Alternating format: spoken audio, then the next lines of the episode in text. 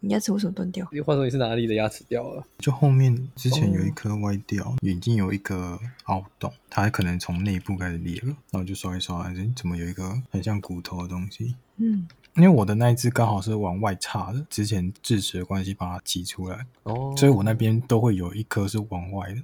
然后结果它那根不见之后，我就好像觉得，嗯，好像变得少了一个障碍。哦，对，因为它刚好是往外的那个，这样也好。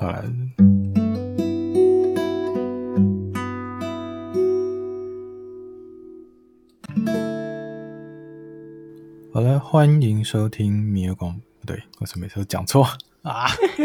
米尔广播，欢迎收听能源咸派思维解码节目。那么今天这一集呢，我们要讲的是别人在你面前如果生气、爆气了怎么办？那我是今天的制作人兼主持人米尔，我是吉祥物兼废物小编，我是清晨。然后，大家好，我是这一次主题的发想人，我是威尔。今天今天没有开场歌吗？开场歌？为什么开场歌比较适合的吗？嗯，啊，好像蛮少的。最近洗脑的是那个李千娜的那一首。李千娜同你上，为什么我没有听过？很有名吗？再爱的再疼的终究会离开。啊，还有真的没听过。哎，你没听过？真的假的？那首很红啊，那首跟希亚差不多等级的红，真假的？对啊，你说的希亚是那个不会来不会提起谁一屌吗？对啊，对啊，是啊，他们是同等级的歌啊，真假的？他们同等级的，是你们唱歌实在是太不像了吗？对，应该是我们唱的太不像。原来如哦，没有，麻烦直接来副歌吧。对。我想说那首歌的歌词，再爱的再痛的终究会离开嘛。然后那时候反正广播听到这首歌，我突然想到，也许啊，就是我们最近人生活的生活周遭，你们要去珍惜一些人，就是即便他可能最后不在你身边也是。然后我今天掉牙齿嘛，然后我有。一模一样的感触，终究会离开。有时候真的时间不久了，想不到掉牙齿也能如此的感悟，不愧是米尔的。因为今天这个议题是呃，我也有提出来的。在讲的时候，我就一直在回想曾经就是跟别人发生冲突的状况。那要不要讲一下为什么今天想要讲这件事？哦，会想到这个主题，其实我觉得也是有点悬啊。我就想啊想啊，然后在想的时候，我的脑袋我的那个思绪乱飘乱跳。然后我突然想到，就是我在知道学妹她有男朋友的那一天晚上，然后自己就是情绪突然有一个很大的跳动，那么大的变化，所以我突然就是不知道要怎么样去面对这样。就因为这个点，然后我突然。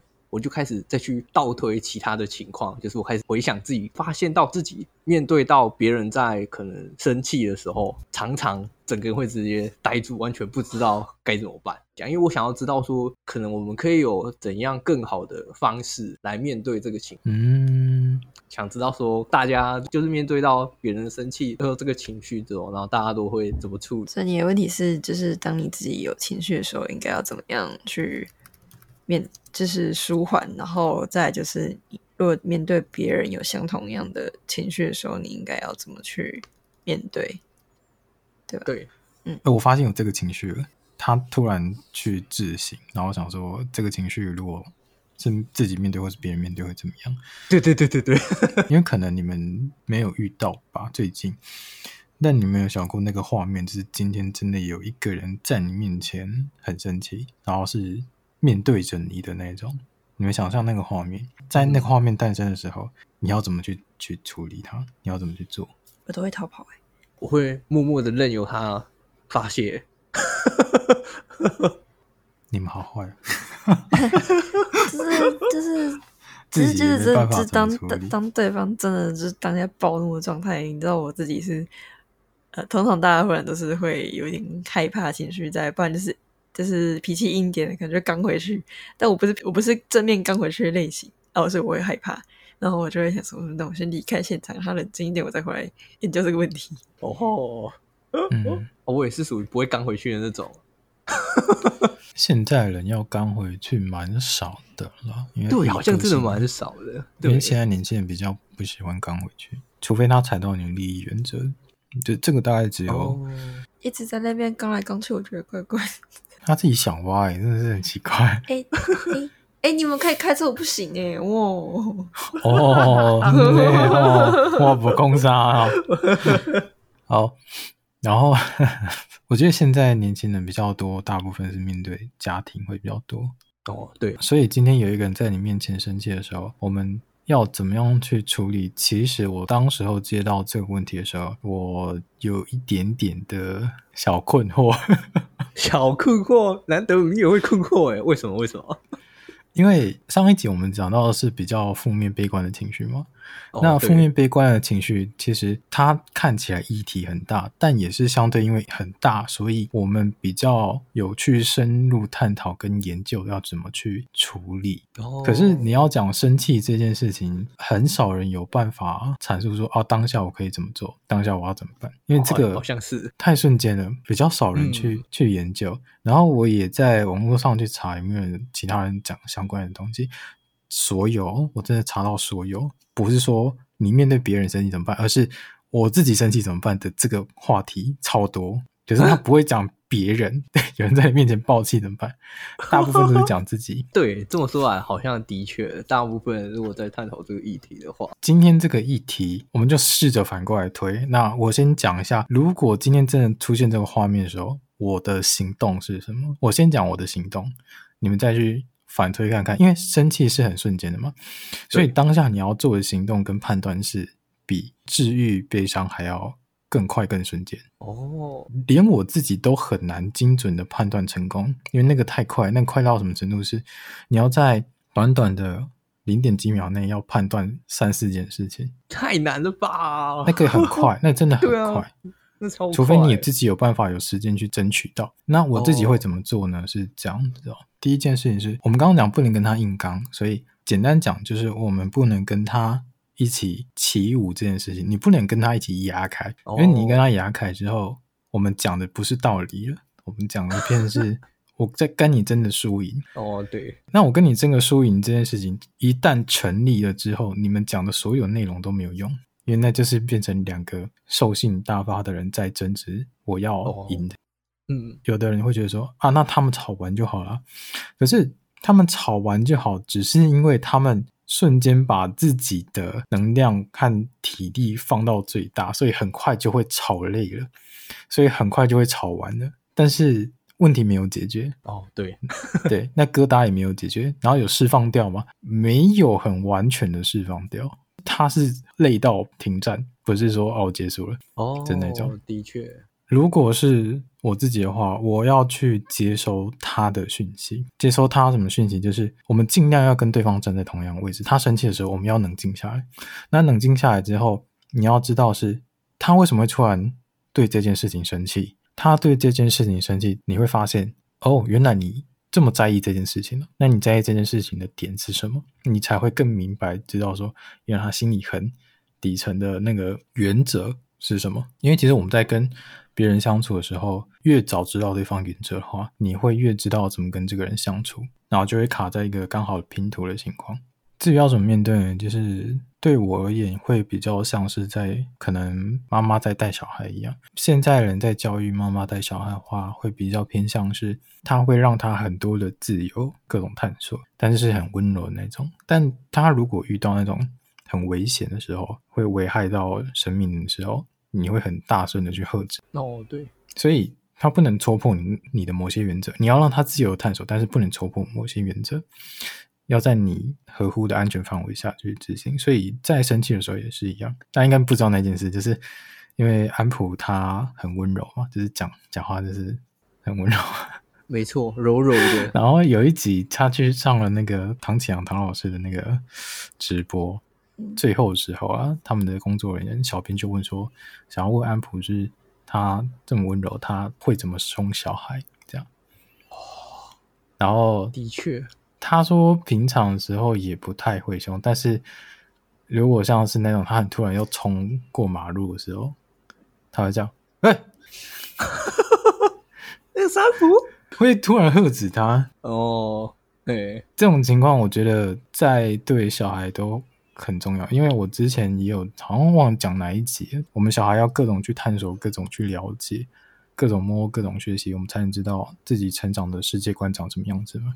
嗯嗯，没错。除非他受伤了，我们才快要快要受伤，我们就要去制止。为什么面对生气的人的时候也要这样子呢？因为我们变成是一个，我知道你现在的状况，然后我知道你可能很想要回拳，我指的回拳是心理的那种回拳。也许真实他真的有回啊，我不知道哈。好，这种情况下，我们要去。试着包容这一切发生，去接收他的讯息，接收他的情绪。如果你扛得住的话，但接收他的情绪的同时，你要很严肃立足的坚定站在那里。然后，当他知道说你生气是没错，可是有些事情我会尽量，我保有我的原则，我也尊重你生气，但是我是站在你这一方的，我不会刻意说出来说，可是我觉得哪里怎么样。因为他已经在那个状态上，你跟他讲更多，他会试图去反驳你。因为他现在的情况分两种，一个是真的要解决问题，然后爆掉；然后另外一个是我心里有情绪的问题，单纯情绪问题爆掉。那我们就要先去。区分这两个。那我刚刚讲为什么一瞬间要判断很多事情呢？我们再回顾刚刚讲，就是嗯，我们要一瞬间切换到那个状态，是我想要给你的那个感觉，那个 mindset 是什么？然后我自己的话，我会给比较温柔且坚定的状态。然后第三个是，你在知道他在意什么事情的时候，你还要自己去区分说他的生气的来点是什么，就是他生气的来自外在还是内在？哦，还要再去判断说。他生气有没有意义？他生气对事情有没有好处？所以你要在很短的时间判断这些事情，我们才有办法去做后面的就是适当动作。所以我才说为什么会比较难是这样子。感真的难诶，瞬间诶。像我们上一集讲到关于去陪伴忧郁朋友，很或是比较讲悲伤心情的那种人呢、啊，我们到后面都会有一个很简化的方法。嗯。没错，因为那是我们已经研究很久，然后去抓取它那很精简的方式，至少不会错的方式。可是为什么面对生气不行？因为所有回到根本都是我们自己先理解好这个情绪，我们才知道要怎么帮助别人嘛。所以为什么上一集要做共感？是我要先理解这个情绪。哦，对对。如果在讲生气这件事情，我们自己要怎么判断？他是从哪里来的？他是有什么感觉？这个不太容易哦。知道，这对。可是你不是他，你没有办法帮他拔除。是的。那我们能做的事情超有限。刚还有一个判断很重要的是，我们生气啊，其实会有分内在跟外在嘛。对，内在是指说我会很气我自己，就是为什么我不能怎么样，或是为什么我长得这么的叉叉叉这样。或是那个很经典的那句话叫什么？为什么我爸不是李嘉诚？为什么我爸不是郭台铭？这样，郭台铭。对，但是这这是对内在的生气，就是你会对觉得自己为什么好像什么事情没有达到，然后好像自己怎么样都不行，然后就我这么努力，为什么就很无奈那种？那。这个是比较偏自我情绪部分，那还有另外一种就是偏外在部分。外在的部分，他的情况就是我会很生气，为什么你这样对我？然后我会很生气，为什么你要做那样的事情？然后我已经跟你讲那么多遍，你不要这样做了，就是你讲不听呢、啊。哦。然后还有很多外在的事情，比如说像现在最洗脑，就是因为最近要开始选举，就很多开始。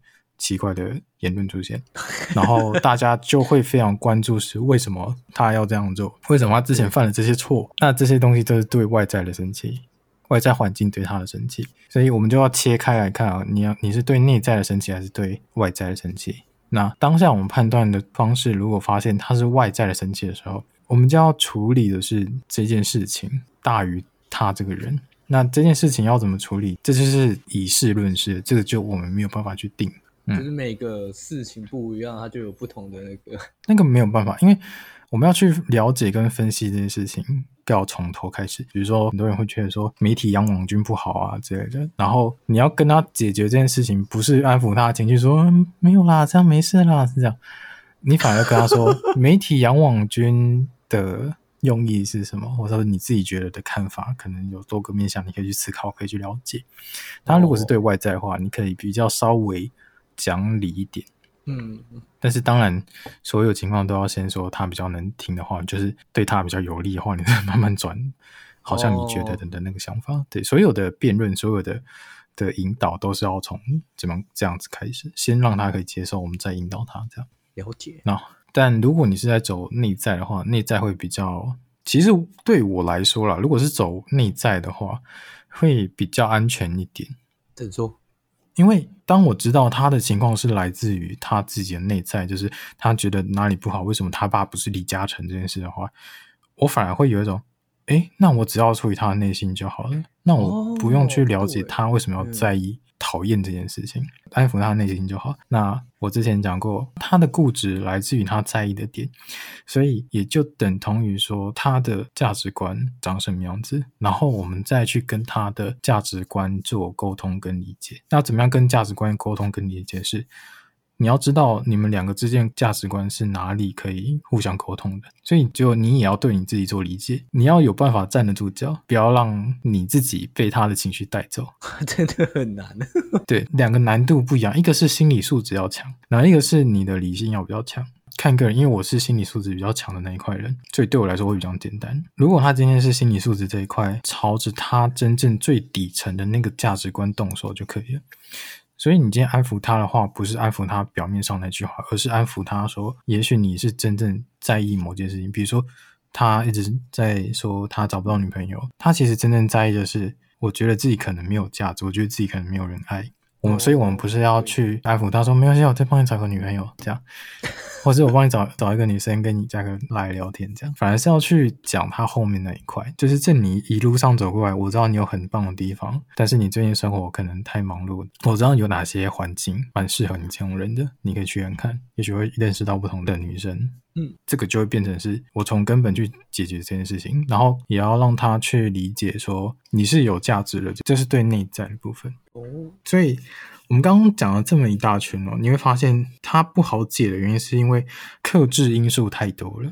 每一个人的方式、形式跟走向都不一样哦。对，对，因为而且它又比较偏向很快速的方式，在这当下，你要怎么样去帮助别人，或是你要怎么面对这些人呢？你自己要先站好你自己的位置。一样，我跟上一集有区分嘛？就是如果你是一般人，或是你是心理师，其实也是有区分的。原来这有区分啊 还是有一点区分的，因为做法不一样。因为像心理师，他会有一些引导的方式。那我觉得所有为什么会有这些差异跟不同，是我们的生命取向不一样。像心理师的生命取向，如果不是为了钱，通常都是为了说，我希望你这个人过得很好，而且是还原于本质的好。嗯，可是你如果是一般朋友或是好朋友的话，你会希望的是，我希望你过得很开心，或是我希望你跟我一起好好的。活在这世界上，好好的生活，那两个是方向是不一样的哦。第一个就是我只要你开心就好，一个就是我要你找到你自己的活着活着的方式。那我刚刚讲只是思想层面跟意识层面，等一下也许可以来讲一下实际动作层面是怎样。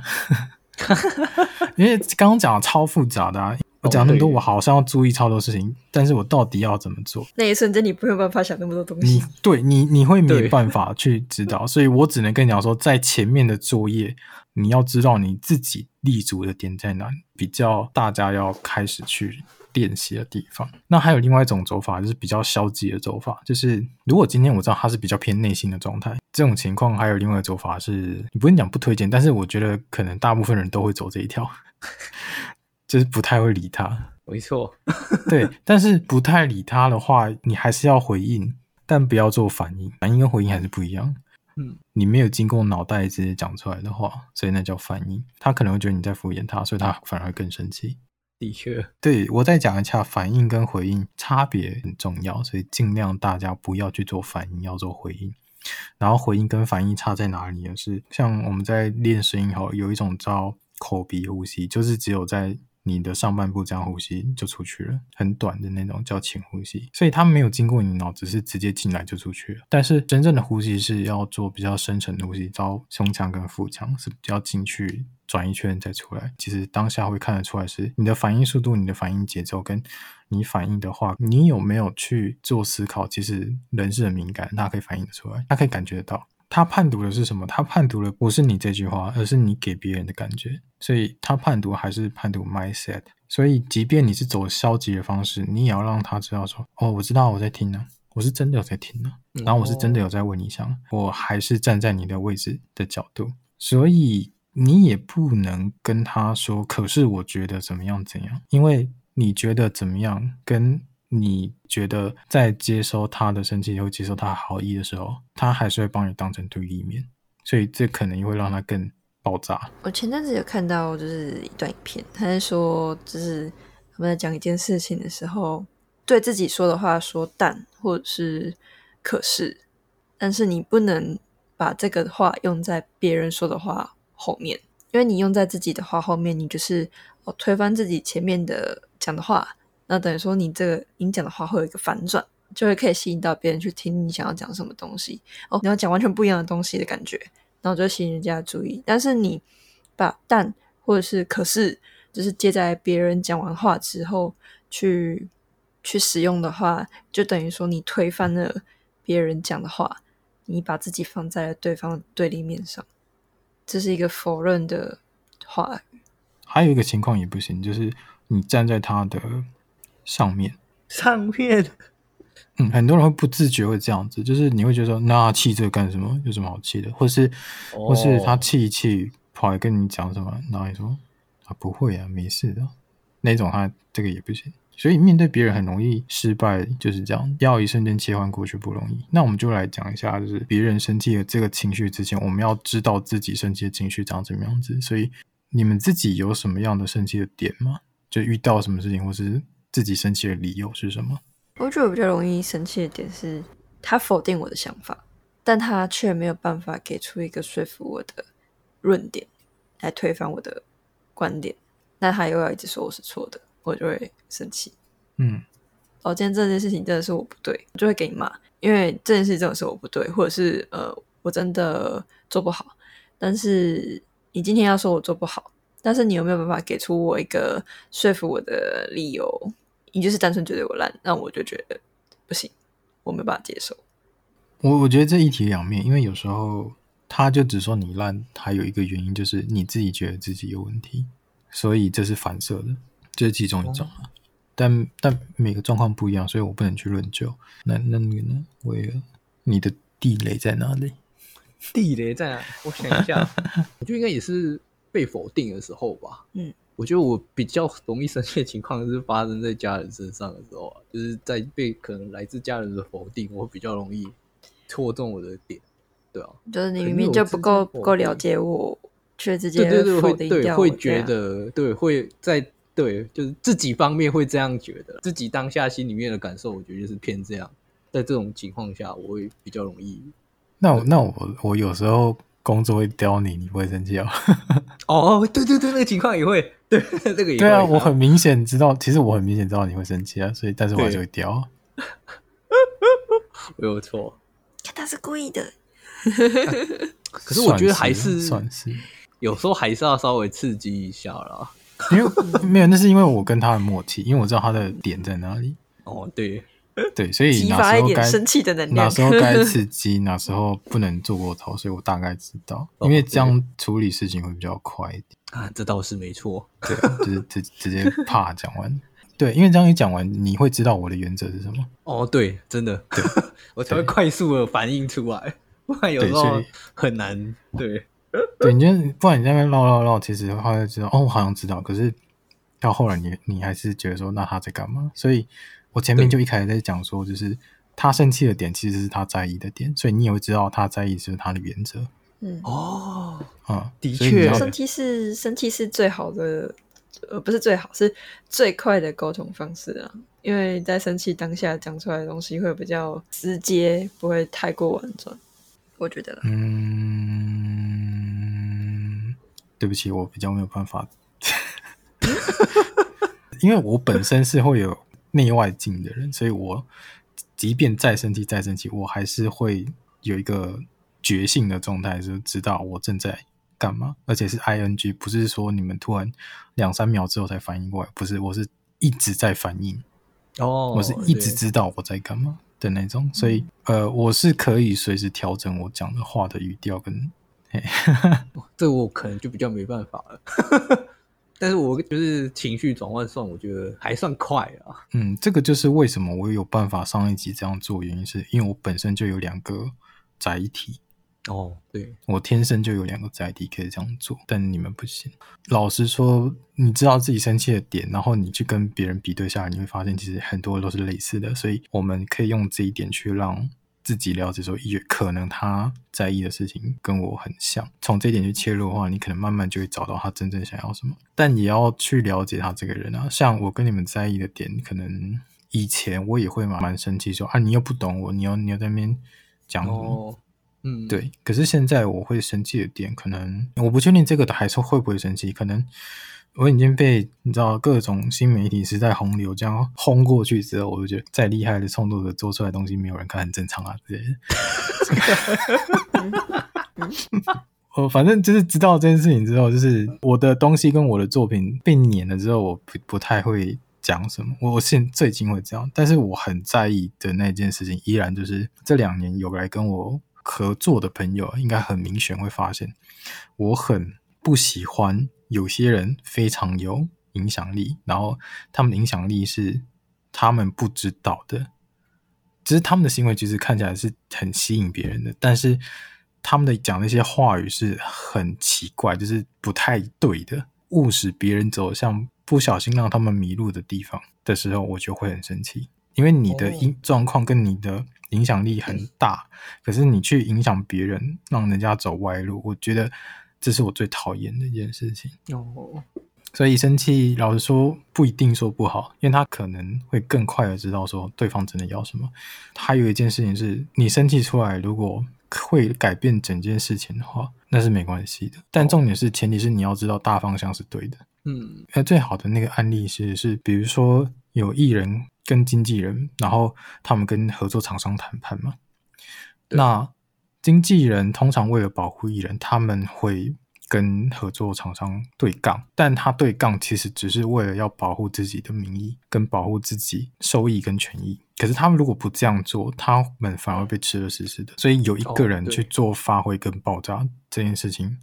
很重要，因为让他们知道你不是好惹的，然后你在这个行业就会比较立足之地。这个在市市面上其实一直都在发生。生气这件东西还是可以去使用的。它其实讲起来，你如果去了解它的话，它是一个工具，但前提是你 要可以控制。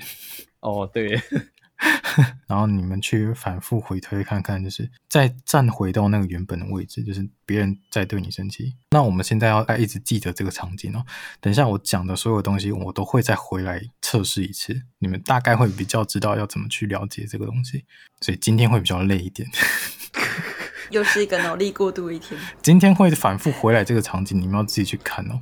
呃，我们刚刚讲要从了解他开始接受他的讯息，跟使用自己恰当的 mindset，然后去尽量的引导，没有引导就让他回圈。那来回归第一个判断，就是他是对自己还是对外在？我们现在回到那个状态上，他是对自己对外在。那你现在知道他是对自己的话，我们的做法会比较偏向是，我们试着去拥抱他。那我们知道第一个解法了吗？嗯。那另外一题，如果今天他是对外在呢？你要怎么做？对外在的事情生气，来考考你们。做呢？我刚刚有讲啊，看你会好好听课。站在他同一个阵线上，没有，那是开局，那个就要先这样做。什么？那是一开局，开局送魔关羽，开局送两千多。那是一开局，我们就要先站在对方的角度。原来如此，所以现在是开局之后了，就对了。开局之后，我们先破新手村。新手村就是，哎，我要先判断他是内在还是外在。嘿，对，那我刚刚讲了，如果是内在的话，我现在来考你，外在我们要怎么办？好难哦。内在是拥抱他的同学，你觉得要怎么回答呢？内在是拥抱 他，我的脑袋我觉得空白了，完蛋了，我也不知道怎么办。这题划重点，会考。好，来下一位同学。好，下一位同学。如果他是对外在感觉到生气，你要怎么办？外在环境，外在环境，可恶。然后我考回去，如果他对内在生气，你们要怎么办？我要揍你们！他对内在生气，代表的是他真正在意的东西，是这样吧？呃，都是他在意的东西啊，不然他不会生气啊。生气等于他在意的东西。嗯、好，这公式懂了哈。生气等于他在意的东西，嗯、他在意的东西等于他的原则。OK，I got you，I got you。OK，OK，好，OK，OK。那对内在生气是对他自己不满意造成生气。哦。啊、呃，所以对他自己不满意造成生气，最主要的产生的情况就是他的那个情绪跟状态。哦，所以对内在的话，我们要拥抱他。OK，拥抱他，拥抱他的这个。你不要抄我答案。包容他的这个 这个这个情绪跟状态。好，哦，但是还不是行动啊，是我们的目标。好，好，来，第二题是外在环境。如果他对外在那些什么政治啊，或者什么权益问题啊，超不爽的，然后怎么办？温柔态度，坚定立场，没有了，是这样吗？呃，你要跟他一起去讨论这件事情。嗯。先认同他的观点，就是哎、欸，我投我、我了解你的观点，就是表示哎、欸，我有听到你说的话哦。啊，对对对对对对对，然后再来说，嗯，然后再跟他分享你的观点，那也许可以从不同的角度去看待这件事情。没错，来，我答对了吗？没错，老师，我蒙对题目了，新手村过了，好烦。好，内在跟外在，然后。然后我们我们刚刚穿好了装备，然后打赢了新手村之后，我们来走下一题。第二题是我们要去分析他为什么生气，跟思考他生气到底有没有作用。那这边的提醒就是，其实我们人在生气是为了保护自己，怕再度被受伤害，所以我们才会武装自己嘛。所以就会有武武装色霸气，跟鲁夫一样那个，对不起。哦，生气是为了保护自己，怕再度受到伤害。嗯，所以我们就要来进行下一题是：是他为什么生气？跟他生气有什么用？好，生气为什么生气这件事情，他一定会跟你讲，所以你会了解。那这件事情就要以论事情的方式去讨论。那这个我们没有办法讨论。那下一个就是他生气有什么用？你要让他知道他生气的作用是什么。如果今天生气可以解决事情，那可以解决。那我再来考虑，如果他不能解决事情，那他生气要怎么办呢？这题我没有讲答案，你们要自己思考。你要告诉他，他生气会对现在的事情造成什么样子的影响？那你是不是造成他对立面？好像又不对哦。恭喜踩到地雷。你这陷阱题很多，老师，你这个陷阱题有点多，老师。你被 boss 打了，老师，我被倒扣分数了，老师。好，简单讲就是，今天你发现他生气好像没啥用，你就要反过来去让他发泄完。你要去判断他发泄到什么程度会结束，因为有些人会发泄过头哦，所以你可能要稍微做判断，说他会发泄到什么程度，然后适当就好。好，那怎么样发泄呢？等一下我来会讲实际的动作跟运用。所以在生气这件事情，我们要做的是要去拥抱他嘛。我们前面讲，那怎么样拥抱呢？其实就是对自己包容。因为当你对自己包容，降低自己中心的情况的时候，你还可以更有办法理解他真正想讲什么。所以你也去包容他，你去理解他当下的状况，然后。以慈悲去对待，那慈悲去对待讲的好像有点太大。慈悲其实就是我们知道每一件事情的发生都一定有它的原因，都一定有它的痛苦，所以我们会希望让大家走向更好。我们的最后终极目标如果绑在我希望大家可以走向更好的时候，你就会觉得他所生气的这些事情和发生的这件事情，我可以站在另外的视角去看他，我们才知道怎么样正确的判断，而不是他生气的时候我跟着被卷下去。我跟着生气，或者因为我们的目标开始不一样，所以当你心胸开阔的时候，当你看得更远的时候，你的包容性也变更大。我一直讲包容性，我就会想到九品芝麻官。我还有点饿，为公者收粮。够不够？够不够？呃，所以这边开始，我们要开始打第二阶段。打第二阶段呢，就是提高自己的格局跟思维，所以把自己变得。比较有包容性跟慈悲心，所以同时你的格局会打开，所以我们站在不一样的视角在看待这件事情。当别人生气的时候，你可能跨不过这个坎的时候。你要静下来想，他为什么生气？那之前好像遇过蛮多学员或是蛮多朋友来问我这件事情，是他说遇到，比如说谁谁谁生气怎么办？就是比如说他家人生气怎么办？当然每个人不一样，但是我有一个正确的解法，就是他为什么会生气？尤其是家长看着你会有一个特殊的眼镜，那个颜色的眼镜一直看着你，不太会变，所以你不管怎么做都没有用。他为什么用这个眼镜来看你，是有他的原因的。可能之前过得觉得很苦，所以他反而觉得这件事情，或是这个生活方式，或是这样的做法或对待别人的方式、人际关系等等，是他觉得活下来的生存原则。然后也是觉得，如果你照着我这样生活，应该会比较好，我也比较开心。我也比较开心，还有另外一个用意啊，就是你凭什么过得比我好？但这个不是他自己想象出来的，这个凭什么过得比我好是无意识之间产生的。他会这样的思想，跟他之前的家长年轻的成长历程是有关系的哦。所以那个苦还会在。到了你现在，他生小孩了，然后他看着你这样。他其实那个苦还可能没有退掉，但就变成转换成另外一个形式来考验他，所以他看着你的时候会有一种很莫名的，你干嘛这样子啊？你应该照我的方式去走啊！我不希望你再走跟我一样的路啊！所以那个在反复考验他，那就会变成是你会跟他两个在之间的争执。我刚刚讲，那如果以不一样的方式跟格局去看这件事情的时候，你会知道说。哦，他其实是因为过去的苦造成他现在这个样子。那我怎么做好像都没什么用的话，其实我也不太需要做什么，我反而只需要在意一件事情就好，就是我要怎么样让他过得更开心，怎么样让他更能解脱这个痛苦就好。所以整件事情回到根本是你要去关注他最后的那个底层，是我要帮他解脱这件事情。这个比较大致的方向不容易，很少人有决心要帮你讨厌的人，或是你很生气的人做这件事情。哦，这都是，对，你气他都来不及。可是你要知道，两个人争执之间的原因根本其实是因为他过得很苦。哦，嗯，所以当一个人会让你生气的时候，为什么说那个是来考验你的？因为你也在意这件事情啊。所以你要练到后来，是你去帮他度过这一关的，也等于是你自己度过了这一关了。OK。OK，所以在整个过程当中，我们要降低自我中心，去打开格局。这个其实已经有有点像在打 BOSS。我们来讲一下打 BOSS 之前，我们要选配的技能是什么？怎么样不会让他的生气有比较糟糕的后续效应？那目前大部分的创作者或是网络上的那个实况主都有一个共识，就是说。要么跟你呛回去，因为他们有底气可以呛回去；然后要么就是我不理你，因为我不理你的情况，便是你在挥空拳对空气挥拳，他你会不爽，可是这件事情不会成立，总要有一个人愿挨吧？对，可是。后来我发现这样也好像也不太好，因为我们想象一下那画面啊，就是今天假设真的给一个人超生气的，然后气到那个人，他一直想要打那个人，但是打不到，所以他一直在对着空气打拳。可是你经过的时候，会不会觉得，哎呀，这样怪怪？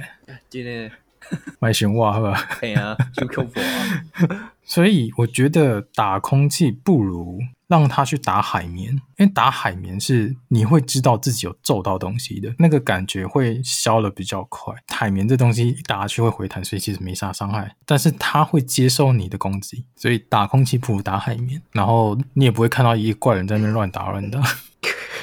你看到打一个软软的东西，好像就啊，那还好。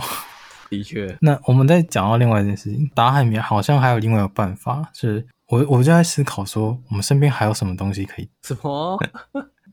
然后比打海绵效果还要好的？然后我就突然想到那个呃，蜡笔小新他那个谁啊，妮妮的妈妈，她生气不是会拿那个兔子起来揍吗？哦，没错。对，我后来想，哎，对，好像还有玩偶和布偶可以打。我后来发现，打海绵不如打娃娃，因为打娃娃它跟海绵很像吗，因为它是棉花嘛。对，但没错。重点是它有很可爱的外表。我们试想一下那画面，我们刚刚看到那个人在打海绵，还是一脸疯狂的暴打，但可能没有对空气那么的残暴了。但我们再把那一块棉花换成一只很大的熊宝宝，你觉得他揍得下去吗？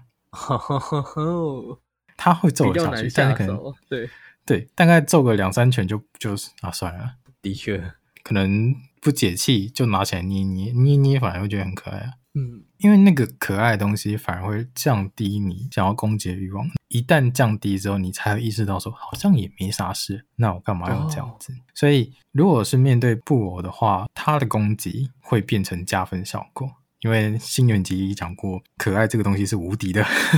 可以啊，连新垣结衣都搬出来了，这一集就是灌溉云集。对，好，我们刚，所以我们刚刚讲打空气不打海绵。打海绵不如打玩偶，现在回到刚刚的画面，你正在他面前，他还在生气的时候，你要怎么办？我们要拿出玩偶给他打吗？没错，还是好像不是，不可能是我。我想，呃，好，好像哪里怪怪的。好，不是，我们要变成玩偶。什么叫变成玩偶呢？是他打过来的拳，也就是他所对你的那个生气的点跟攻击啊，我们要像海绵一样接收进去，接受进来之后，但是你不会造成任何伤害，所以我们就要先有一个当海绵的觉悟，是他要打过来了，他要打过来了，但是他打过来之后。哦我没事，因为我我知道他他不是真心这样子要打我。好，这是海绵，但是要再怎么样变成玩偶呢？玩偶跟海绵最大的特质是什么？我们刚刚讲玩偶可爱，可爱。好，所以你要变得变得可爱。对，那怎么怎么样变可爱？对啊，怎样变得可爱？好，怎样变得可爱？其实就是你在跟他相处的过程中，他攻击你，然后打的时候，你可以做一些很可爱的反应跟效果。但至于什么是很可爱的反应跟效果，我觉得这个很难讲解，因为那个要实际行动才有办法，和你有遇到你才知道哦，真的有这种人，哦、就是他会跟你突如来一下可爱，你会突然揍不下去，但是也不是他欠、哦、欠揍揍不下去，是 你会觉得哦，好像 OK 了。对，当然可爱的东西还是要看人的啊，如果你当不了玩偶，还是可以当海绵的啊。好，所以我们刚刚讲了，就是我们从刚开始要出城穿装备，然后再去新手村打怪，然后再去打 BOSS，然后打 BOSS 前要选配的技能，我们都做好了。所以这样子回归回来，我们再回来看那个场景，所以我们应该比较知道怎么样处理这件事情哈。哦。知道，的确是呢。所以它是有一个步骤产生的，尽量啦，尽量。嗯，还有一件事情是我们尽量不要压制他的怒气。那对我们自己也是啦，就是如果你自己在生气的时候，尽量不要刻意压制。哦。如果刻意压制的话，会有一个情况是，因为怒气这个东西是一个很攻击性、很纯粹型的情绪跟能量场。你一旦不能向外散发出去的话，你等于只能往内转。你往内转就会攻击自己，那攻击自己很痛苦。虽然生气这个东西，这个情绪它是会伤害别人，也同时伤害自己的，但是。多方分摊的情况下，那个威力会比较小。但是你如果全部吞下去的话，那个威力会很大。所以生气的东西要不要展现出来，就是你要看他生气有没有效果，他他有生气有没有用意。那如果真的要生气的话，就不要憋着，你就要让它释放出来。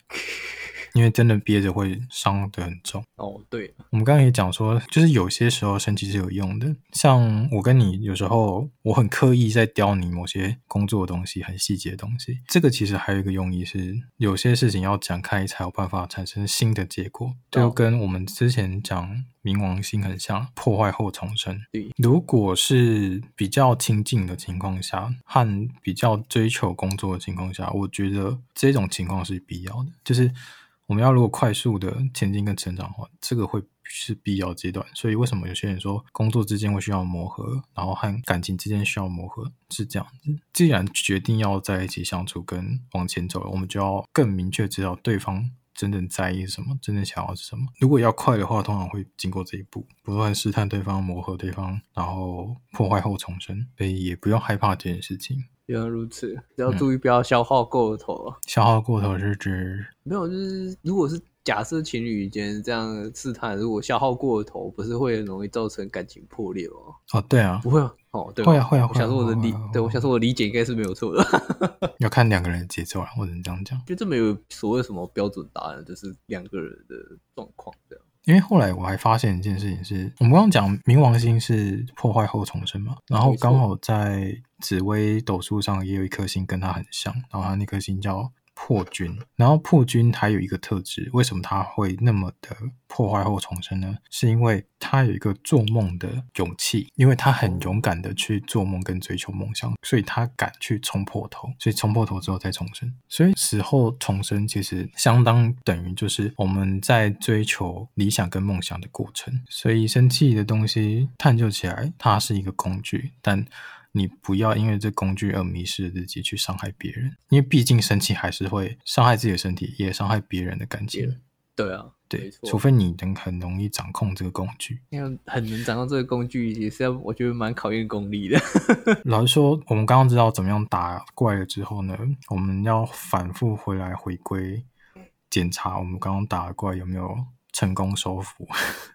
这样讲的怪怪的，反正是我们要反复确认我们到底做的正不正确，所以我们再回来去整理一次，你会发现我们刚刚一开始在讲要先穿装备，先穿装备是什么呢？是我们要知道他在意什么事情，也就是他生气的点。所以我会知道他的情绪。那第二个阶段是，我要知道你是内在的情况还是外在的情况。所以我明白，我如果是你的话，我可能会有一样的情况。如果是内在话，我会用这个方式去温柔以待。然后站在他的角度，也等于是说，我们不是在争个输赢，而是要找双赢的结果。然后这是在打新手村。然后在打新手村，还有一件事情是我们。要稳定自己的状态，跟他对话，跟讲话。面对别人情绪爆炸之时候，我们要稳定自己的 mindset。然后每个人擅长的 mindset 不一样。那我刚刚讲的温柔和坚定是我自己有办法操作的，你们可以自己找一看自己适合什么。这样，虽然、哦、但这个应该比较大部分人都适用啊，温柔且坚定这件事情。的确、嗯，如果你找不到自己的风格的话 万用风格。然后整个事件呢、啊，还有比较更和缓的程度，就是你在接收他的攻击的时候，变成一个海绵，然后让他去试着解决问题，然后试着放电。放电我要讲什么意思吗？大家应该还记得吧？可是有很多新听众哎，完蛋啊！好，放电的意思其实就是我们在脑中有时候会积攒了很多想法，很乱，很杂乱。然后放电其实就是你的这些思考其实有带一些电子的，把这些情绪解放掉的时候，你会发现会越讲越轻松，你也不知道自己在讲什么，但是就是越讲越轻松，这叫放电。也就是说，它是疏解压力的意思。好了，因为大家太多新听众，我就讲一下，就是什么样情况下很容易听到放电的情况，就是。你遇到有些老人突然在跟你讲说，想当年啊，我怎样怎样，那个就是叫放电。对，我说现在年轻人怎么样了？哦，那个就是了。对，反正是心里很多想法想讲。我们刚刚有讲一个蛮关键的是，我们要站在对方的角度嘛。可是如果你没有办法站在对方的角度的话，因为有些人比较不会换位思考，然后有些人的共感能力比较没有那么强。如果不行的话呢？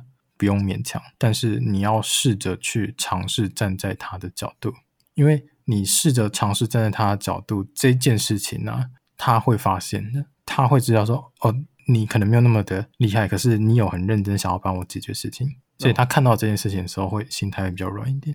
OK，OK，Okay? 好了，好啦，所以总归下来呢，大家。要去想是我们要去帮助别人的情况下，我们真的是要发自内心希望别人好，用比较大格局去包容对方，去思考对方真的要什么。所以，如果能够让他的人生更加前进、跟成长的话，那这个生气也许就会有好处。然后，他生气到底有没有必要存在呢？其实，以这个事件来说，我们就要去看他人生观到底需要的是什么。然后，如果真的发现这个生气是有必要的话，那就让这件事情顺其而然的发生，因为本来有些事就应该要这样发生的。No. 所以刚刚从头到尾我们在讲怎么样相处的过程，怎么样面对别人的过程，其实我们想象一下救火的过程，你就会知道他的那一把火，心中的那一把火，要怎么灭才是安全的呢？消防课那什么什么课有教？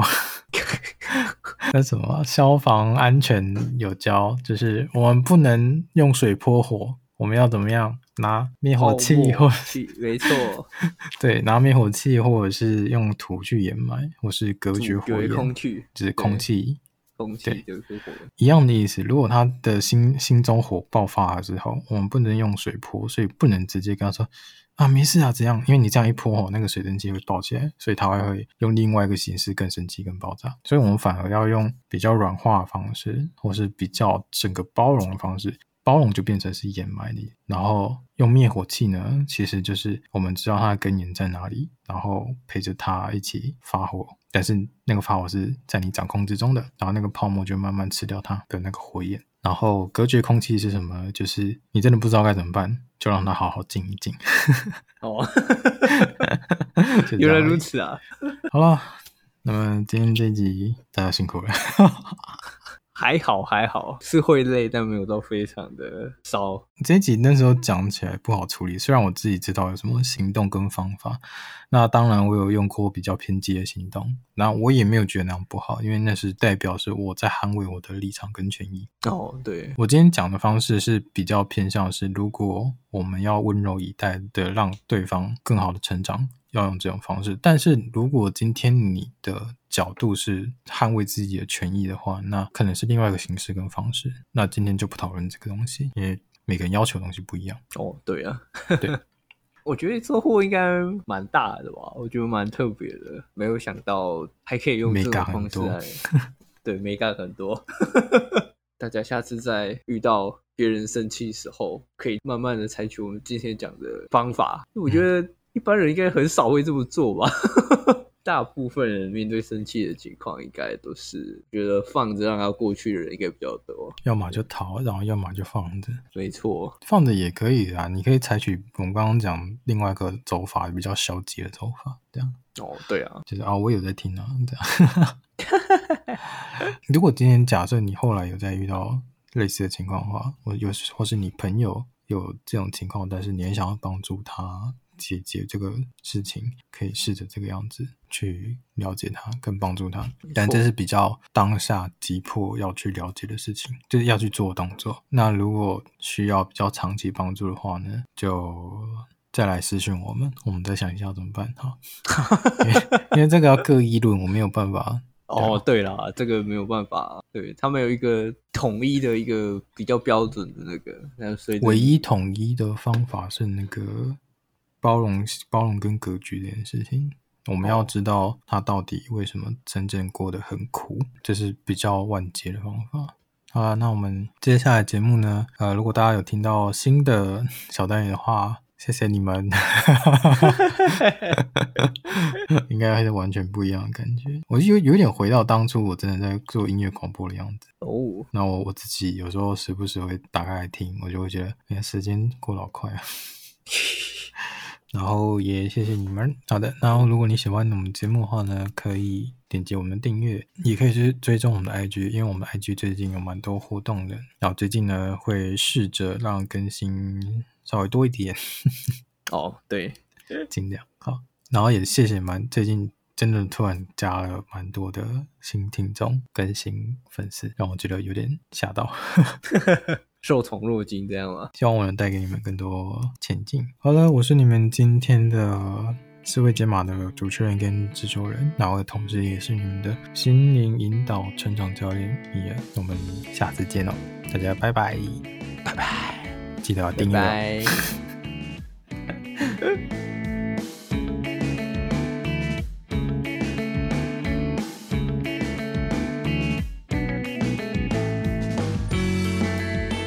节目的最后提醒大家，如果你对这一集以及整个节目有更多的想法或是心得的话呢，可以到我们的 IG 上能源闲派跟我们留言哦。近期呢，我们会有一些不一样的活动跟公告，陆续在呃六月底到九月会陆续公开出来。那我是明儿，那我们下次见喽。